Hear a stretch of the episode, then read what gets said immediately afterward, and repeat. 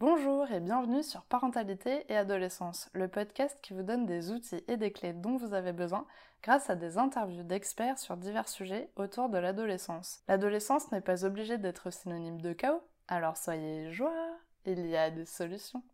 Avant de commencer, n'hésitez pas à suivre le podcast sur les réseaux sociaux Instagram et Facebook en tapant parentalité et adolescence car ça me permet d'échanger avec vous. La puberté n'est pas toujours bien vécue par les adolescents qui voient leur corps se transformer.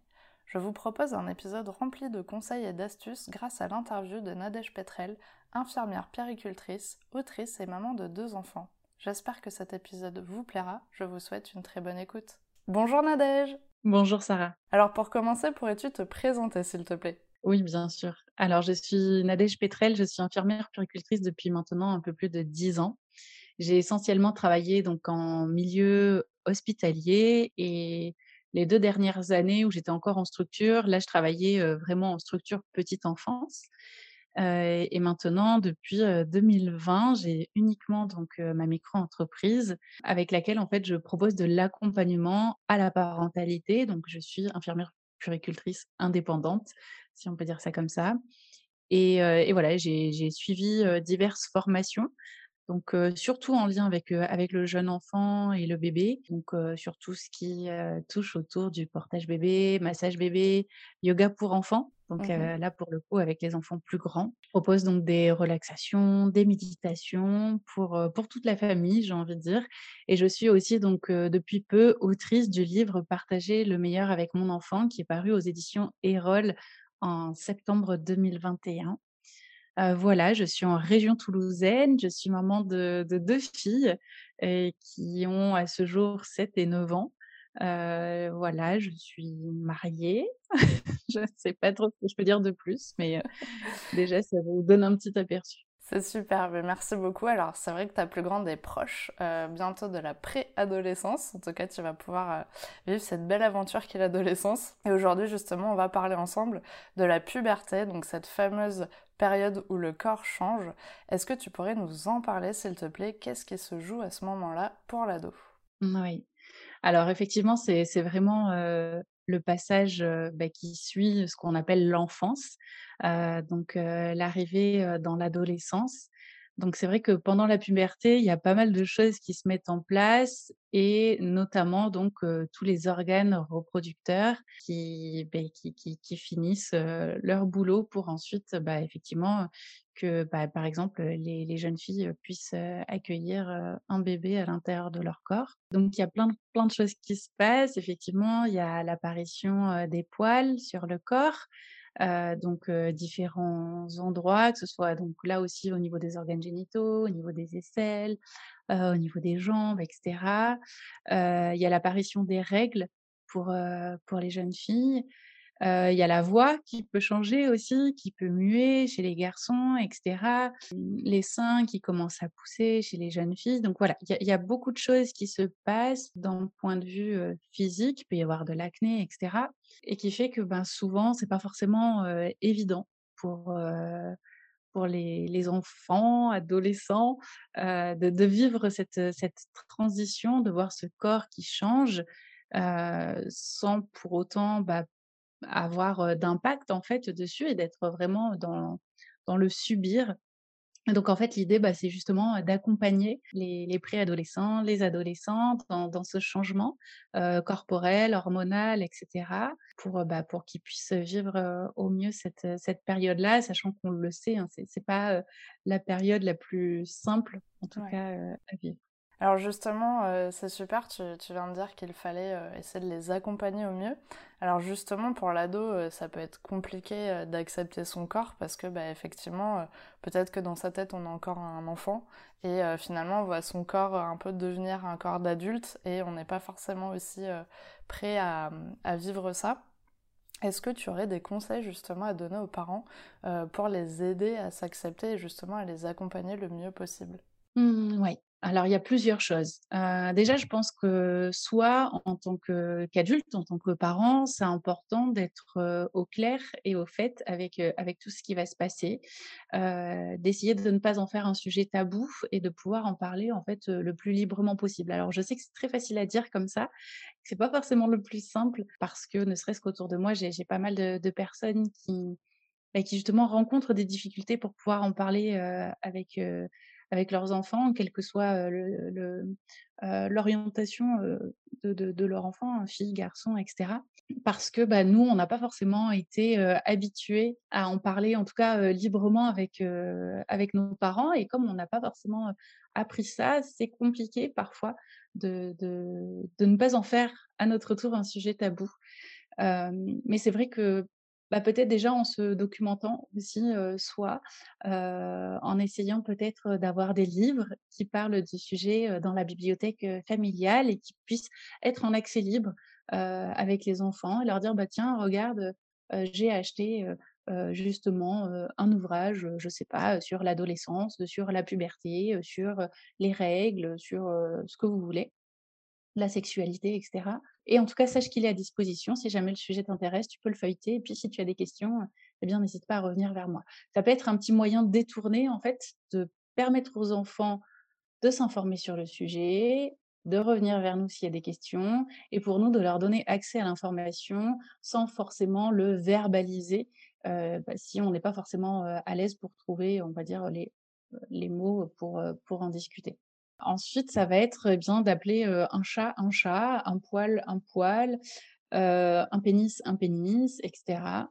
Heu, d'utiliser vraiment les bons et les vrais mots. Ça aussi, on n'est pas tous, vraiment habitués à ça. Pour autant, bah, voilà, un doigt, c'est un doigt, un œil, c'est un œil, un pénis, c'est un pénis, une vulve, c'est une vulve, enfin voilà, c'est aussi peut-être se réapproprier, heu, soi et peut-être quand quand on discute, avec nos amis adultes, les vrais mots, les bons mots.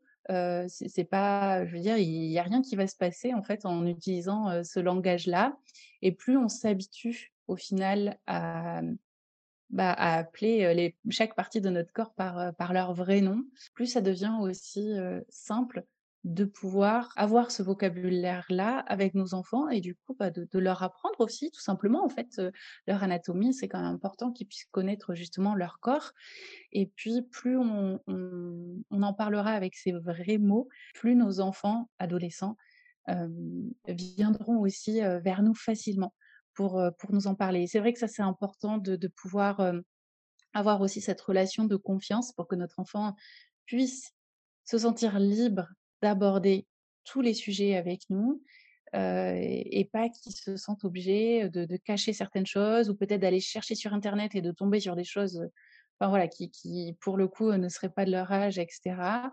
Heu, parce que, bah, même si on met le contrôle parental à la maison, on le sait, hein, au jour d'aujourd'hui, il y a quand même de plus en plus de jeunes qui ont, accès, aux écrans, Mmh. que ce soit téléphone ou autre.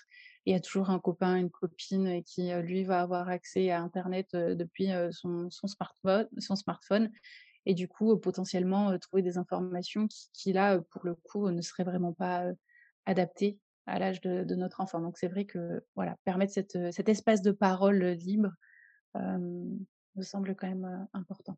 Super conseil. Et, heu, et c'est vrai qu'en général aussi souvent, heu, sur divers sujets, on dit aussi que si vraiment c'est trop compliqué pour nous, on peut toujours, hem, aller voir une tierce personne, si, si vraiment ils sont pas à l'aise avec le sujet, c'est aussi bien que quelqu'un d'autre puisse au moins, échanger avec son enfant parce que, bah, sinon il aura personne, vers qui se tourner à part justement internet et peut-être des contenus qui seront pas appropriés, justement à son âge. Totalement d'accord avec ça. Parce qu'effectivement, ça peut être, une tatie, un tonton, un grand cousin, une grande cousine, un grand-parent, enfin, peu importe, il y a un voisin, une voisine, enfin, je sais pas, quelqu'un qui, aura peut-être plus de facilité pour, aborder le sujet. Le tout, c'est que l'enfant, effectivement, puisse avoir, une personne ressource, vers qui aller. Et alors justement, je voulais voir avec toi, en tant que professeur de yoga, est-ce que c'est une pratique qui peut aider à apprivoiser son corps? Parce que c'est vrai que, bon, on connaît tous euh, le chien tête en bas, euh, euh, les positions du soleil, l'arbre, tout ça, mais est-ce que vraiment toutes ces positions, ça permet peut-être d'essayer de, de s'approprier son corps? Parce que c'est vrai qu'aussi à l'adolescence, on grandit. Et souvent, tout est un peu disproportionné, donc peut-être qu'en faisant des postures de yoga, ça peut permettre un peu d'être dans le moment présent et et de comprendre un petit peu ce qui se passe dans notre corps Alors, euh, je dirais qu'il n'y a pas forcément euh, de lien direct, on va dire, avec voilà la puberté, etc.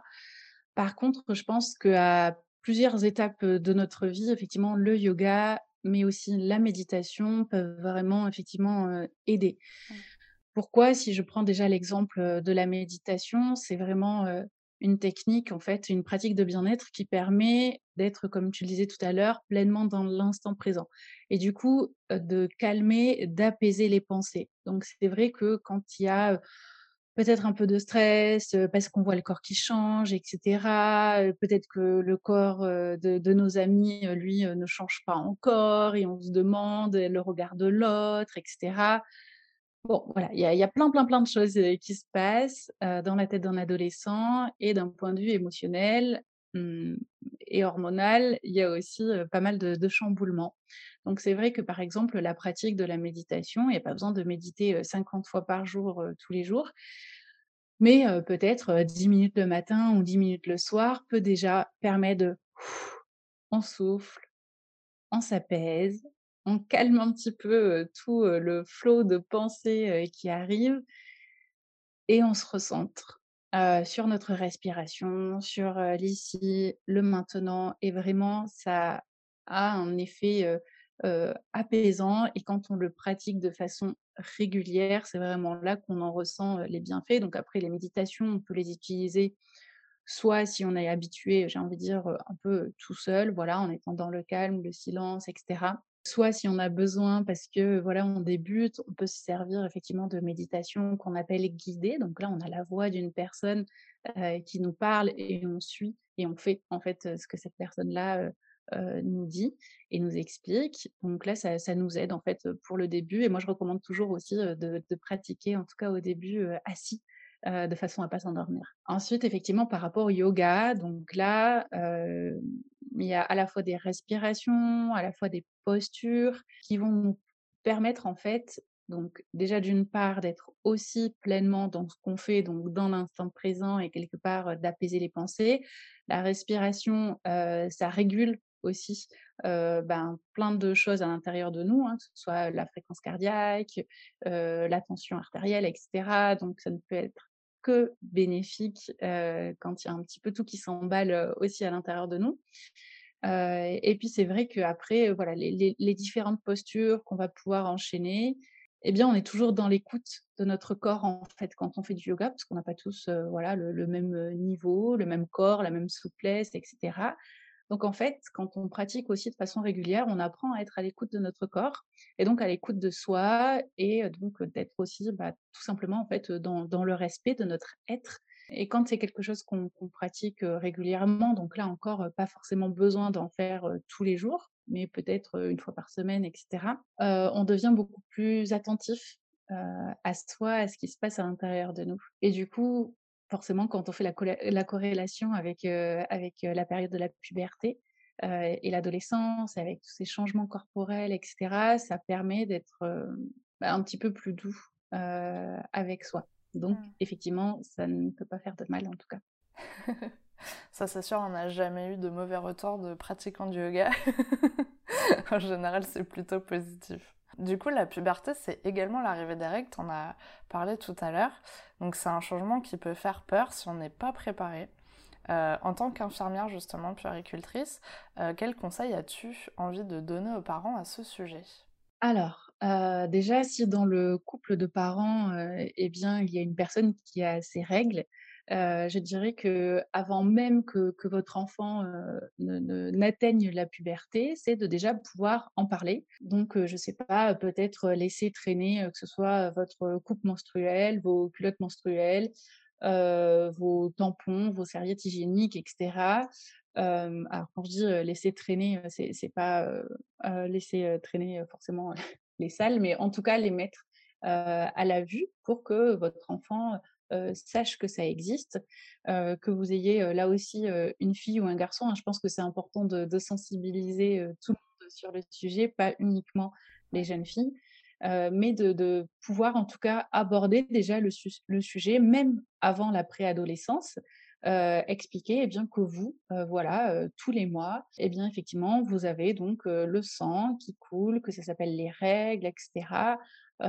expliquer un petit peu pourquoi, pourquoi est-ce qu'il y a ce sang qui coule, donc expliquer que ce n'est pas grave, que ce n'est pas une maladie, que voilà, c'est vraiment le, corps de la femme qui est fait ainsi, etc pour que déjà votre enfant en ait entendu parler et pas que le jour où, bah, si jamais c'est une jeune fille que vous avez qui a du sang dans sa culotte, qu'elle se demande bah, mince, qu'est-ce qui se passe et que ce soit panique à bord.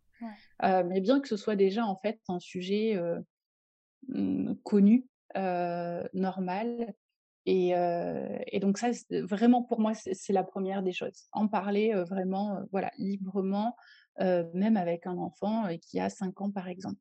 Ensuite, eh bien, ça va être bah, un petit peu comme on l'a dit tout à l'heure, de pouvoir essayer d'en parler avec un minimum de tabou, voire sans tabou du tout, si c'est possible, et, et d'inviter toujours votre enfant à vous poser plein de questions. Alors, pour donner un petit peu des exemples peu plus concrets par rapport à ce que nous, par exemple, on a pu déjà mettre un petit peu en place, parce que comme tu le disais, voilà, j'ai déjà une fille de 9 ans, et on sait qu'à partir de 9 ans, il y a déjà des, signes de puberté chez, chez, certaines jeunes filles, eh bien, nous, déjà, on a commencé par parler des, pertes blanches. Que ça, c'est quelque chose qui, peut arriver bien avant les règles. donc, déjà, informer votre, votre jeune fille que, par exemple, bah, c'est possible que de temps en temps, il y ait peut-être un petit dépôt blanchâtre dans la culotte ou que la culotte soit un petit peu mouillée, etc.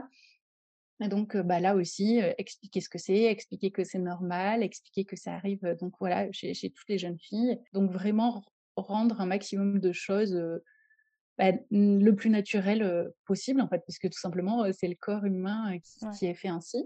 Ensuite, je sais que nous, voilà, par exemple, on commence à parler de culottes menstruelles. Je lui ai déjà montré à quoi ça ressemblait. On a déjà regardé ce qu'il existait sur des sites internet pour, pour les jeunes filles, les différents modèles, etc. Ensuite, pareil avec les poils, dire que voilà, ben notre, sur notre corps, il y a des poils et que ben, là, au jour d'aujourd'hui, peut-être que sous leurs bras, il n'y en a pas, mais que ça va arriver. Et qu'en fait, c'est chez tout le monde pareil. toujours ramener en fait au fait que en c'est tous les corps humains qui, à un moment donné de leur vie, vont changer. Pour qu'elles sachent, que, enfin, ou qu'ils sachent que voilà, ce sera pareil chez les copains qui, sont dans leur classe aussi. Alors nous, dans la classe de ma fille, effectivement, il y a une jeune fille qui est déjà réglée, qui a déjà voilà la poitrine qui, commence à se former, etc. Donc c'est vrai qu'il y a des questions qui sont arrivées aussi en fait naturellement de la part de ma fille. Et donc là, bah, c'est lui dire, ben écoute, merci, je te remercie de, poser cette question. Et puis on va aller effectivement en discuter ou chercher les réponses ensemble parce que peut-être qu'on n'a pas les réponses. Et encore une fois, bah, soit comme tu le disais, on va aller chercher la réponse chez une personne de notre entourage ou alors dans les livres. et donc là, par exemple, je pense au, livre de Charline Vermont que, que j'ai ici, que je vous montrerai tout à l'heure, qui est vraiment pour moi une superbe référence à avoir à la maison, tant pour nos enfants que pour nous aussi, parents. C'est génial. C'était plein de, plein de conseils et, c'est vraiment très intéressant. Et en plus de ça, tu as parlé effectivement aussi de la partie garçon, de se dire que même si on a un garçon, c'est bien aussi de lui en parler parce que ça peut éviter des moqueries à l'école. Parce que bah, si c'est pas. Bah, et qu'il voit d'autres garçons peut-être se moquer d'une fille eh ben, il va peut-être rentrer un petit peu dedans, alors que bah, s'il est au courant, il va peut-être informer ses, ses, copains à l'école et ou calmer le jeu, ou en tout cas, du moins, lui, il ne sera pas à la source, en tout cas, de la moquerie, ça c'est sûr. Mm. Mais c'est vrai que c'est aussi intéressant que les garçons soient, soient informés parce que bah, finalement on est ensemble à l'école et suivant où ça peut se dérouler, ben, ça peut être euh, aussi euh, soit de l'aide, soit en tout cas pas de la moquerie. Ça c'est déjà pas mal parce que c'est déjà assez compliqué euh, à vivre comme ça sans qu'il y ait en plus de la moquerie qui se rajoute par-dessus. Du coup la puberté c'est aussi les premières envies, donc les premiers rapports sexuels. Donc en tant que parent ça peut être un sujet délicat à aborder avec ses ados. pareil, est-ce que tu as des conseils à ce sujet? Alors, heu et bien là aussi, heu, c'est un peu enfin ça ça va un peu reprendre, heu, ce qu'on a déjà dit, jusque-là. Donc déjà ça va être, d'utiliser, les vrais, bons termes, les vrais mots et aussi d'en parler en fait, dès l'enfance. Donc, forcément on va adapter notre discours, on va pas forcément utiliser heu, les mêmes phrases, les mêmes formulations pour un enfant, heu, qui a 5 ans que pour un enfant qui en a, heu, 14. On est bien d'accord, on adapte son dis on adapte son discours, mais pour autant, bah, voilà déjà, des des enfants, de 5-6 ans, des fois viennent vers nous et nous disent: «Bah, voilà, comment est-ce qu'on fait les bébés?» et bien, la première des choses, ça va être d'essayer de répondre à cette question, de la façon la plus naturelle possible, là aussi et pas forcément de parler de petites graines qui s'immiscent on ne sait trop comment, heu, voilà et peut-être de juste de dire que voilà, ben, c'est, heu, la rencontre entre un spermatozoïde, un ovule, et qui fait que, ben, là, quand ils se rencontrent tous les 2 et bien, il y a le bébé ensuite, qui se forme. On peut utiliser le terme fécondation si on en a envie, heu et que du coup, heu, le bébé va se développer, grandir dans l'utérus de la maman et l'utérus qui se situe dans le bas du ventre de la maman. Donc déjà, commencer comme ça, petit à petit, à expliquer vraiment les choses. Parce qu'en fait, si on commence par parler de petites graines ou autre, il y a un moment donné, de toute façon, où on se retrouve coincé, heu, parce que dans tous les cas, l'enfant va bien comprendre que la petite graine, elle rentre où, comment, c'est quoi cette graine? On n'est pas des fleurs et que même si c'est joliment imagé, il y a un moment donné où on se retrouve empêtré, heu, avec notre histoire et on n'arrive plus forcément trop à s'en dépatouiller. Oui, parce que du coup, ça risque de créer trop de mystères et l'enfant va poser peut-être encore plus de questions que si jamais on avait répondu, heu, simplement dès le début. Oui et puis à un moment donné, de toute façon, avec la préadolescence, l'arrivée au collège, ils vont en parler entre eux. Il y en a forcément qui, eux, seront au courant, qui peuvent déjà se moquer, heu, si jamais, bah, notre enfant, lui, parle de graines et qu'il ait jamais entendu parler, heu, de d'autre chose et puis ensuite, le jour où lui, il sera vraiment informé, là, pour le coup, par ses copains, bah, il va peut-être se dire: «Ben, mince, si jamais j'ai d'autres questions sur le sujet, est-ce que vraiment je peux aller poser la question, heu, à mes parents?» parce que, bah, visiblement, voilà, ils ont du mal un petit peu à m'expliquer, heu, pleinement les choses. Donc on en revient toujours, heu, à ce qu'on disait aussi tout à l'heure, la relation de confiance et du coup, d'avoir cet espace de parole, heu, pour que notre enfant, puisse, heu, pleinement nous poser, heu, ses questions, heu, à nous et que justement on puisse être maître pour le coup, des informations qu'on va, qu'on va leur donner pour leur en donner suffisamment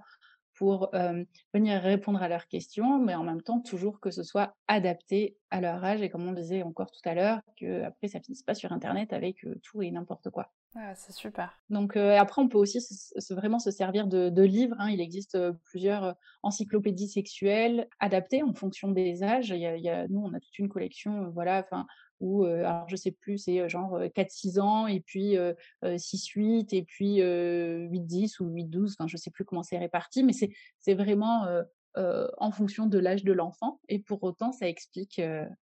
Vraiment ce qui se passe. Oui, ils ont, heu, ils ont trouvé les mots appropriés en fonction de l'âge et et dans ce cas-là, c'est, heu, c'est bien adapté. Petite question, du coup qui est qui est venue, c'est qu'à partir de quel moment, par exemple, voilà, si on on fait de notre mieux avec notre, notre, enfant et puis on se dit que potentiellement, peut-être qu'un professionnel, sera plus adapté parce que vraiment c'est compliqué peut-être pour nous.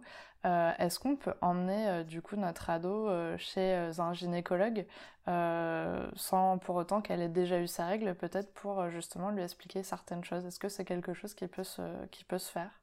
Alors, gynécologue, sage-femme également, et qui peuvent effectivement, bien sûr, répondre aux questions.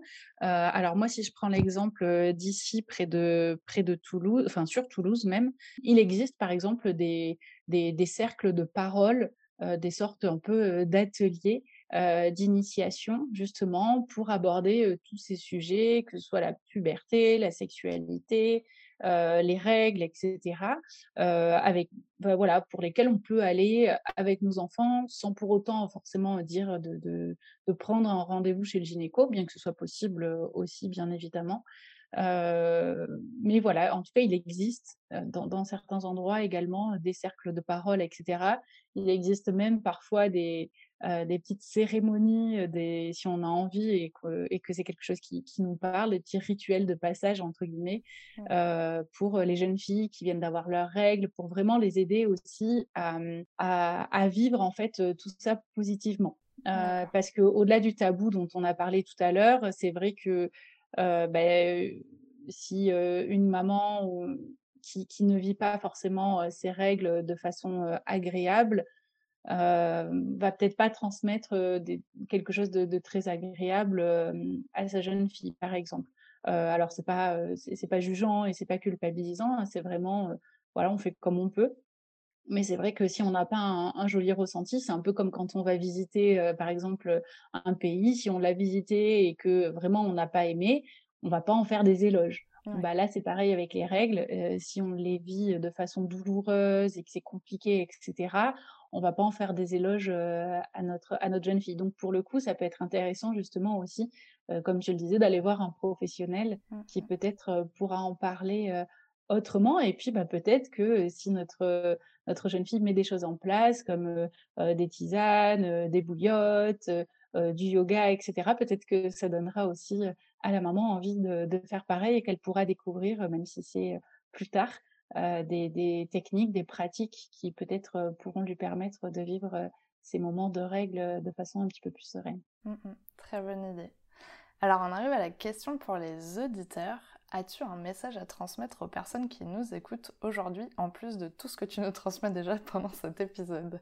J'ai envie de dire, euh, si jamais c'est compliqué pour vous, euh, déjà je vous comprends. Euh, vraiment parce que parce que c'était un sujet tabou en tout cas par exemple pour moi entre entre mes parents et moi et sachez qu'en tout cas que, que c'est possible d'en faire quelque chose qui ne soit plus tabou. ça demande un petit peu de temps, ça demande de la patience, ça demande de l'indulgence aussi envers nous-mêmes. N'hésitez pas à vous entourer, comme tu disais tout à l'heure, de, de, personnes peut-être ressources et qui en parleront de façon un peu plus aisée que vous. Il y a, c'est pas grave si jamais c'est pas vous qui en parlez à votre enfant. Comme on disait vraiment, pour moi, le principal, c'est que nos enfants puissent avoir une personne en qui ils ont confiance, une personne ressource vers laquelle aller. Et puis, bah, si c'est vous, c'est top. Si c'est pas vous, c'est pas grave. Le principal, c'est qu'ils puissent euh, trouver quelqu'un qui répondra à leurs questions, euh, encore une fois, tout en les protégeant de, tout ce qu'on peut trouver euh, sur le net. Génial. Ben, merci beaucoup pour ce message. Alors, avant-dernière question, as-tu des ressources sur la puberté que tu aimerais nous partager, s'il te plaît? Oui, alors, c'est pas forcément sur la puberté de façon générale, mais c'est euh, sur euh, voilà l'adolescence, euh, la sexualité, etc. Donc je vais vous montrer, j'espère qu'on verra bien. Donc il y a Corps, le livre Corps, Amour, Sexualité, les cinq questions que vos enfants vont se poser. Donc comme je le disais tout à l'heure de Charline Vermont, je pense que si jamais il y a un seul livre à avoir, ce, sera celui-là. ensuite, sur tout ce qui est plus sexualité, mais là vraiment pour les adolescents quand même, je dirais assez grands, à partir de, bien 14-15 ans. il y a le livre Sexpérience, les réponses aux questions des ados d'Isabelle et Margot Fritz-Filiosa. Hop, donc là c'est celui-ci. Donc il y a quand même pas mal de schémas, etc. Donc là c'est vraiment quand même pour, pour voilà, bien les ados. ensuite, il y a L'adolescence autrement de Catherine Dumonteil-Crémer. Euh, donc là aussi, j'ai l'impression que celui-là, il fait des reflets, euh, et qui peut être euh, également intéressant. Et ensuite, en ouvrage qu'on peut utiliser aussi pour les enfants un petit peu plus jeunes, mais pour commencer déjà à parler de tout ce qui est intimité, etc., il y a donc le petit illustré de l'intimité que j'aime beaucoup. donc celui-ci, c'est sur les organes génitaux féminins. Il existe aussi sur les organes génitaux masculins. Euh, nous, on ne l'a pas à la maison. Et puis après, comme je disais tout à l'heure, il y a des encyclopédies. Donc là, je ne les ai pas prises avec moi. Euh, je crois que euh, ça s'appelle l'encyclopédie euh, sexuelle ou quelque chose comme ça, pour les enfants avec, avec des âges vraiment différents à chaque fois. Et du coup, bah, de pouvoir lire le livre avec notre enfant, ça nous permet de, faire passer l'information de façon indirecte et en même temps, bah, notre enfant va peut-être pouvoir poser des questions au moment de la lecture. Et, voilà, et vraiment, si jamais vous savez pas y répondre, et eh ben, c'est pas grave, vous dites que vous allez chercher ensemble et il n'y a pas de souci avec ça. Super, bah, merci beaucoup. En tout cas, c'est vrai que moi j'ai cette expérience justement à la maison et il est vraiment bien fait. Effectivement, il y a plein plein de schémas. Enfin, c'est c'est vraiment utile et, et même moi, à mon âge, j'ai appris plein de trucs. Donc, je me mmh. dis que vraiment l'information c'est vraiment important de la donner au maximum, qu'importe le moyen, que ce soit une personne ressource, un livre ou un site internet approprié qui donne la bonne information. c'est vraiment important. Et du coup, pour finir, où pouvons-nous suivre tes aventures? Alors, beaucoup sur Instagram, euh, sous le pseudo Un amour au naturel, donc euh, tout attaché, tout en minuscule. Euh, aussi sur mon site internet, donc unamouronaturel.com. Donc là, il y a les relaxations, les méditations que je mets à disposition. Il y a aussi un programme de yoga à faire en famille. Donc là, c'est avec les enfants un petit peu plus jeunes, par contre. voilà. C'est génial. Bon, en tout cas, je mettrai tous les liens en description, donc ça sera très facile de retrouver tout ça. Et merci beaucoup en tout cas d'avoir pris le temps euh, de répondre à toutes mes questions. Je pense que cet épisode sera riche en informations.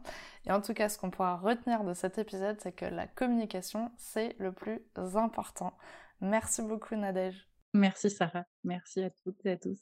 Merci d'avoir écouté l'épisode jusqu'au bout, j'espère qu'il vous a plu. N'hésitez pas à le partager auprès d'un parent qui pourrait en avoir besoin, de noter l'épisode si la plateforme d'écoute vous le permet, car ça aide le podcast à être référencé et donc à être plus visible pour d'autres auditeurs. On se retrouve la semaine prochaine pour un nouvel épisode. À bientôt!